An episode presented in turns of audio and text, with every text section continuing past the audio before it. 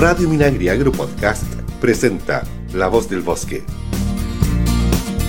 Bienvenidas, bienvenidos a un nuevo programa de La Voz del Bosque a través de Radio Minagri del Ministerio de Agricultura. Les habla Javier Ramos. ¿Qué tal? Mi nombre es Mariela Espejo y hoy en nuestro espacio La Voz del Bosque viajaremos a la puerta norte de Chile, específicamente a la región de Arica y Parinacota, en donde se trabaja en la reproducción de plantas nativas de uso ancestral. Así es, Mariela, y para eso vamos a conversar con, a través de videollamada, con Andrés Huanca, él es ingeniero agrónomo que trabaja en el Departamento de Bosques y Cambio Climático de CONAF Arica y Parinacota, específicamente en la oficina de área de Putre. Andrés, bienvenido a La Voz del Bosque. Kamisaraki, Hiratanakas, Cuyacanakas. Eh, y un saludo a Aymara, sí, porque estamos en la zona de Aymara, que quiere decir, eh, ¿cómo están hermanos y hermanas? Muy bien, eh, estamos muy interesados por conocer más de este trabajo que están realizando. ¿Qué tal Andrés? Muchísimo gusto, muchísimas gracias por acompañarnos. No sé Aymara, pero de todo corazón, bienvenido. Muchas gracias y gracias por el espacio para esta entrevista yo creo que es muy importante que otras personas a nivel nacional puedan conocer eh, por lo menos parte de la flora de acá del norte de Chile. Exactamente. Andrés, hace poco nos enteramos de un hito en el vivero en donde usted, donde usted, donde CONAF trabaja, ¿cierto? Que es la reproducción in situ de la coa, una planta sagrada para el pueblo aymara. Cuéntanos algunas características de esta especie, eh, cómo es. Eh, nosotros no la conocemos, entonces nuestro auditor igual nos gustaría como como recrearla en nuestra mente. Así es. Bueno, eh, el nombre Coa es el nombre de Neymar, que significa planta ceremonial. Eh, su nombre científico es Diplostephium cinereum y se encuentra en estado vulnerable, ya que como una planta ceremonial, eh, su uso es bastante grande. Por lo menos hace un tiempo atrás había contrabando de esta planta, se la llevaban a otros países. Como es una planta andina, muy conocida por la cultura aymara, se usa para ceremonias. Entonces, eso mismo se catalogó como una especie vulnerable a través del decreto 16 del año 2016 del Ministerio de Medio Ambiente. Es un arbusto que llega a alcanzar hasta el metro y medio, densamente piloso, con hojas alternas, lanosas y con flores marginales eh, de color blanca. Y mm, tiene, florece entre marzo y junio. Sus frutos son aquenios y, y un fruto seco, lanceolado, y tiene una semilla en su interior. Y es muy complejo poderla reproducir, así que ha sido un trabajo grande para nosotros, pero se logró. se logró Felicitaciones por eso, Andrés. Y a mí me gustaría ahondar un poco más en lo que nos contaste de, este carácter sagrado de, esta planta para el pueblo aymara. ¿Nos puedes contar por qué es sagrada? Ya sí, lo voy a contar un poquito. Eh, para el pueblo aymara eh, tenemos algunas especies que son sagradas, como por ejemplo el aqueño, que es el árbol sagrado del pueblo aymara, y también la coa, que es una planta eh, ceremonial que nos permite conectar al mundo espiritual, que le llaman acá el, el Pacha, el mundo subterráneo que es el Mancapacha, y el un mundo donde vivimos nosotros que es el Acapacha. Se usa como para las ceremonias de la pagua, la vilancha y otras festividades en honor, por ejemplo, al sol, al agua, al viento. Entonces, para todas esas ceremonias se usa la coa. Como yo le dije, nos permite conectar los, diferentes mundos y poder hablarle nosotros a nuestros ancestros, que en palabra aymara se llaman achachilas, y a los espíritus de las montañas. Entonces, eso nos permite eh, abrir la conexión y podernos, que nuestras palabras, nuestras súplicas o nuestros agradecimientos les lleguen a ellos. Para eso se usa la coa. Nos queda muy claro, Andrés. Nos acompaña Andrés Huanca, él es ingeniero agrónomo del Departamento de Bosques y Cambio Climático de CONAF Arica y Parinacota. Siguiendo, Andrés, con esta interesante conversación, ¿cierto?, de las especies que hay en el norte y puntualmente de, la, COA, ¿desde cuándo CONAF comenzó a trabajar en la reproducción de esta planta? Eh, cuéntanos un poco, ¿hay vivero? ¿Cómo se trabaja? ¿Cuántas personas trabajan? ¿Cómo, ¿Cómo, ustedes trabajaron y, se empezaron a, observar resultados positivos? Me imagino que esto ha sido muy largo, un proceso muy largo. Sí, les cuento un poquito. Em, aquí en la región de Arica Pinacuata y aquí en la comuna de Putre tenemos un vivero porque mm, por lo general siempre han trabajado acá en los guardaparques y yo empecé a trabajar aquí desde 2013. Entonces de aquí empecé mm, a trabajar principalmente con la reproducción de las polilepis, que son la de Arturo, la queño de precordillera. Y en este trabajar aquí en la comuna de Putre empecé a, a, tener algunas sugerencias de parte de la comunidad. Ah, de vez en cuando hacemos algunos talleres y la comunidad nos pide siempre que propaguemos las plantas medicinales, plantas nativas acá de la comuna de Putre. Y es el énfasis que le hemos dado nosotros aquí principalmente la reproducción de especies nativas, ya sea especies como las queñuas o especies medicinales y ceremoniales. Y desde el año ya 2014 empezamos a colectar semillas de, de la coba y empezamos, a, empezamos de manera experimental a, a propagarlas. Eh, en un comienzo sin tener ningún resultado, o sea, tener resultados negativos, hemos colectado bastantes semillas, pero al momento de propagarla en, en el suelo nos dieron mm, cero resultados, cero porcentaje de germinación y ninguna plantita viva. Y después con el paso de los, de, de los años hemos, hemos, intentado otra vez propagar esta especie y ya desde el año 2019 hemos tenido resultados positivos. Y pudimos propagar las 10 primeras especies de, de coa. ¿Cómo, ¿Cómo, es el proceso para que haya sido exitosa esta, esta reproducción de que, 2019? Eh, al ser una especie nativa, entonces las especies nativas tienen diferentes eh, formas de reproducirse y también los resultados de su germinación son bajas. Ya una especie, por ejemplo, una especie ya cultivada año tras año, eh, esa especie ya está manejada por el hombre, entonces ya su porcentaje de germinación ya es más elevado, sobre el 90%, pero al ser una especie nativa en condiciones adversas, su porcentaje de germinación es baja.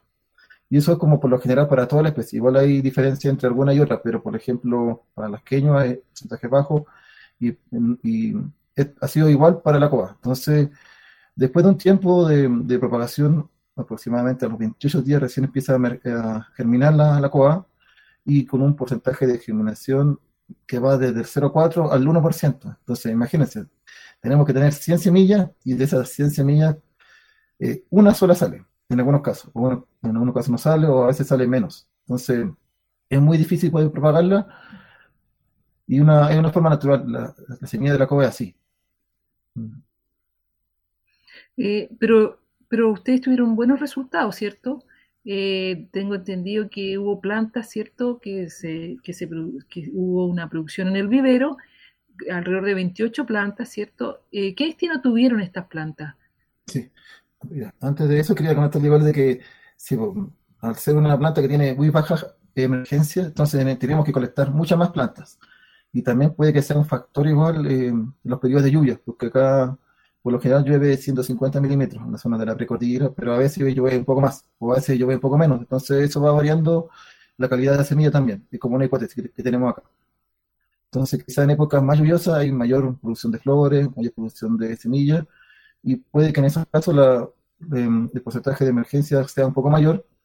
Y, y, de todas formas tenemos que mucha, pero mucha semilla para poder tener algunas plantitas. Así que eso es lo que hemos estado haciendo. Cada vez vamos a hacer campañas de colecta para tener más semillas y tener más plantitas para poder entregársela a la comunidad. Y eh, cuéntanos, ¿y la comunidad cómo recepciona las plantas? ¿Las cuida? ¿Y en el vivero sigue la producción de coa, de la coa? Sí, sí, igual le voy a comentar un poquito de cómo hace el proceso.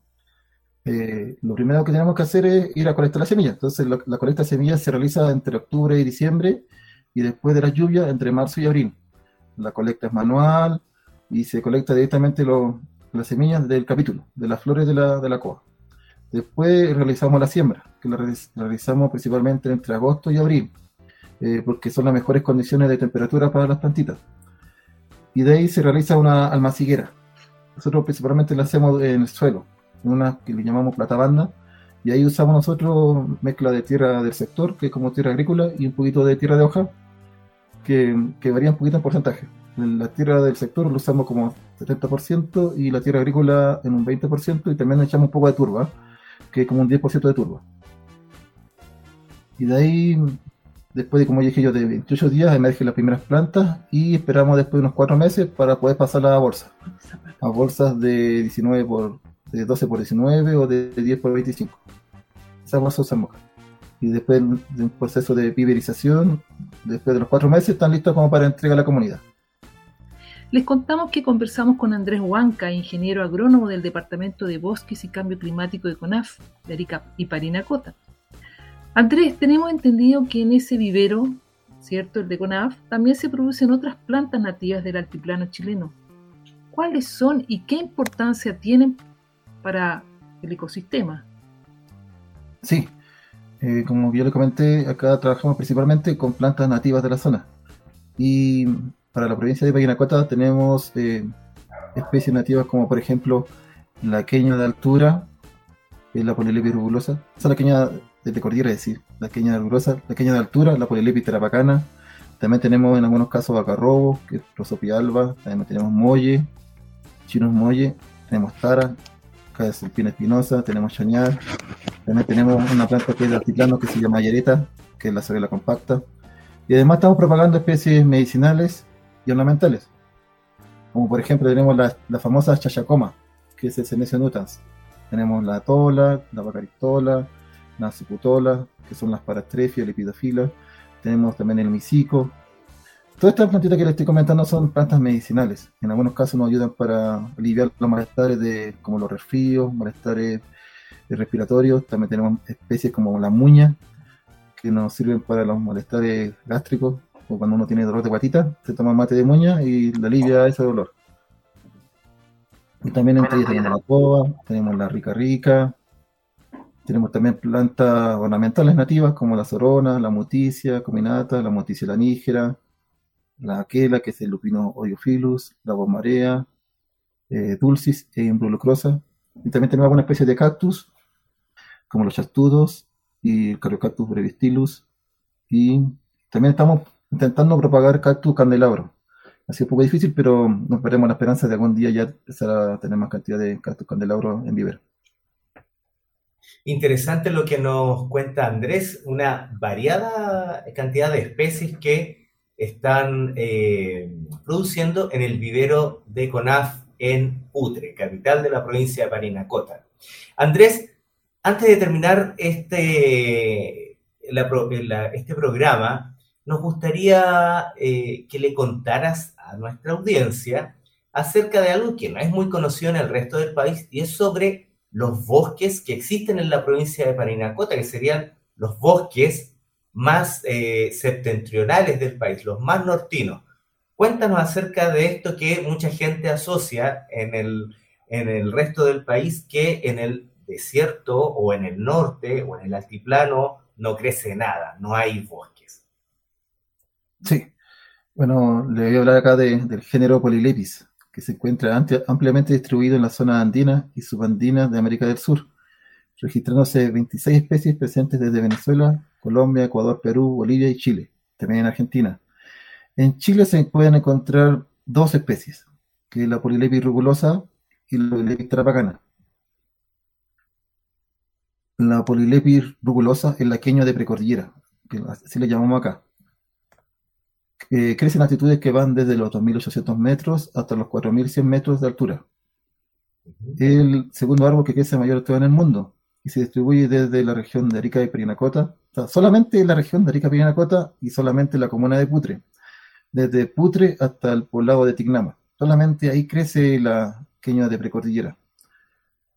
Por lo tanto, es una planta que está en estado de peligro de extinción también le cuento que la queña ha sido utilizada históricamente por las comunidades locales como leña, material de construcción y uso medicinal. Sin embargo, los efectos naturales de variabilidad climática, sumados a los efectos de cambio climático y la presión antrópica, han hecho que durante siglos pasados eh, esta planta actualmente se encuentre en peligro de extinción y está protegida por la ley de bosque nativo. Eh, la otra especie es la Polylepis tarapacana, que es eh, el árbol que crece a mayor altura en el mundo crece desde la región de Arica-Pinacota hasta la región de Antofagasta, por el altiplano, desde la comuna acá, desde Visviri hasta la comuna de Oyagüe, por sobre los 4.000 metros de altura. Eh, Andrés, nos gustaría que nos precisara eh, entonces la extensión que tienen estos bosques de queñuas en, en la región y bueno, en el resto del país, es que en el resto de la zona altiplánica, más, para ser más específico. Sí, eh, para esto le voy a comentar igual que el año 2014 se hizo eh, catastro de bosque nativo. Entonces, gracias a ese catastro se pudo eh, calcular la superficie de bosque nativo que tenemos en nuestra región. Y les puedo comentar de que la superficie de bosque nativo para esta región es de 47.000 hectáreas, lo que corresponde a Polilepis rugulosa 2.932 hectáreas y para Polilepis trapacana 32.437 hectáreas. O sea, es una suma nada de despreciable de bosques que se encuentran en el extremo norte del país. Sí, sí, total de bosque nativo casi, casi 50.000 hectáreas. O sea, igual, una cosa particulares del norte es que la gente de Santiago, incluso algunas otras personas del sur, consideran que el norte es puro desierto, pero no es así. Quizá la mitad de la superficie de nuestra región sí lo es, pero la otra mitad no. Otra superficie que corresponde ya a formaciones xerofíticas, arbustos y también, como recién escucharon, tenemos bosque nativo presente en nuestra región y en nuestra comuna. Andrés, y, perdona Javier, ¿y qué uso se le da? Porque tú has hablado solo uso medicinal de los bosques del norte. ¿Tienen otro uso también? Sí, le dije que eran eh, como el único árbol presente acá en, el norte. Eh, un uso le daban para la calefacción de las casas, para poder cocinar. También eh, nos servían para construcción, como tenemos madera para construir las casas, hacer los arcos de los techos o para hacer muebles también. Eh, ya nos queda solo la despedida, pero antes, Andrés, quería hacerte una consulta. ¿Cómo se ha presentado el cambio climático allá en el norte del país? Eh, por lo que nos dicen acá los abuelos, nos dicen que antiguamente la lluvia era más extensa. Y verdad, yo cuando pequeño yo me crié acá en, un pueblo que se llama Murmuntani. Y ahí me tocaba estar todos los veranos y desde diciembre, enero, febrero, incluso comienzo de marzo, se podían registrarse las lluvias. Por lo general siempre llovía, mm, digamos, en el mes llovía como unas tres semanas y había como una semanita de descanso y teníamos bastante agua, pero después con el paso del tiempo las lluvias se empezaron a, a reducir. Entonces ya no llovía tanto como antes, llovía, no sé, en el mes una semana o dos semanas y a veces las lluvias eh, solamente quedaban, quedaban en marzo o a veces en febrero, solamente un mes de lluvia. O a veces igual las lluvias se, adelantan o se atrasan. Entonces ha sido un cambio. cambio. Y también tenemos acá eh, el ejemplo de, un estudio, que nos, un estudio que se hizo en la Universidad, de, la Universidad Austral sobre la dendrocronología de la queña. Entonces en ese estudio eh, se vieron los anillos de crecimiento de la queña y ahí se puede ver que la queña aproximadamente tiene unos 800 años de antigüedad y que antiguamente las lluvias eran más extensas y más largas. Entonces teníamos un gráfico de lluvia que, que, ahora la tendencia es a la baja. Entonces cada vez va bajando un poco más el nivel de lluvia, de precipitación acá en, la zona de, de, la comuna de Putre y en el norte. Incluso como que ha bajado un poquito la lluvia hacia la zona más costera. Entonces eh, Arica se ha puesto un poquito más tropical, la zona de la costa, pero la zona más andina ha bajado los niveles de lluvia. Y también hay ahora incendios, hay incendios allá también se han registrado, ¿cierto? Antes nunca. Sí, sí. Eh, bueno, siempre tenemos nosotros el registro de incendios y hay un registro histórico gracias a la ceniza y al carbón que uno puede encontrar en el bosque.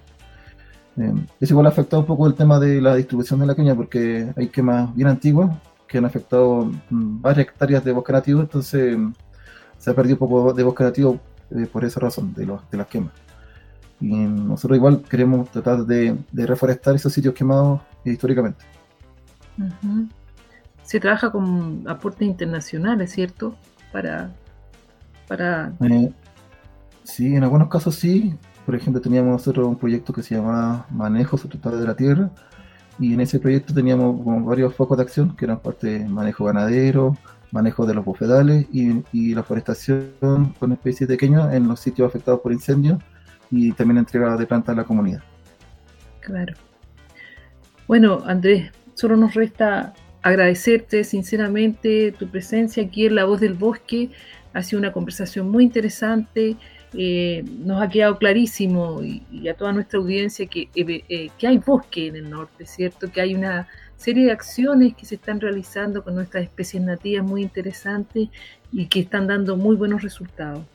Muchísimas gracias Andrés de nuevo. Estuvo con nosotros Andrés Huanca, ingeniero agrónomo del Departamento de Bosques y Cambio Climático de CONAF Arica y Parinacota. Bien, y después de esta entrevista con Andrés Huanca, Mariela nos tiene un importante dato para nuestra audiencia. Efectivamente, queremos recordarte que puedes revisar esta y otras informaciones en nuestro sitio web y en nuestras redes sociales. Por ejemplo, información referida a la forma de reservar o comprar tu entrada para visitar los parques nacionales del país. Además de todos los protocolos que debemos observar y seguir para evitar los contagios de COVID-19. También encontrarás información respecto de la situación de incendios forestales en el país. Y bueno, no nos queda más que decirles que nos encontramos la próxima semana en una nueva edición de La Voz del Bosque, programa de la Radio Minagri que CONAF trae para ti a través de la página www.radiominagri.cl o también en tu teléfono inteligente a través de las aplicaciones Apple Podcast y Spotify. Recuerda seguir nuestras redes sociales en Facebook, Instagram y Twitter. Hasta la próxima semana. Hasta pronto. La Voz del Bosque es una iniciativa de CONAF y FUCOA del Ministerio de Agricultura. Escucha este y otros programas de Radio Minagri Agro Podcast en el sitio web www.radiominagri.cl y síguenos también en Spotify y Apple Podcast.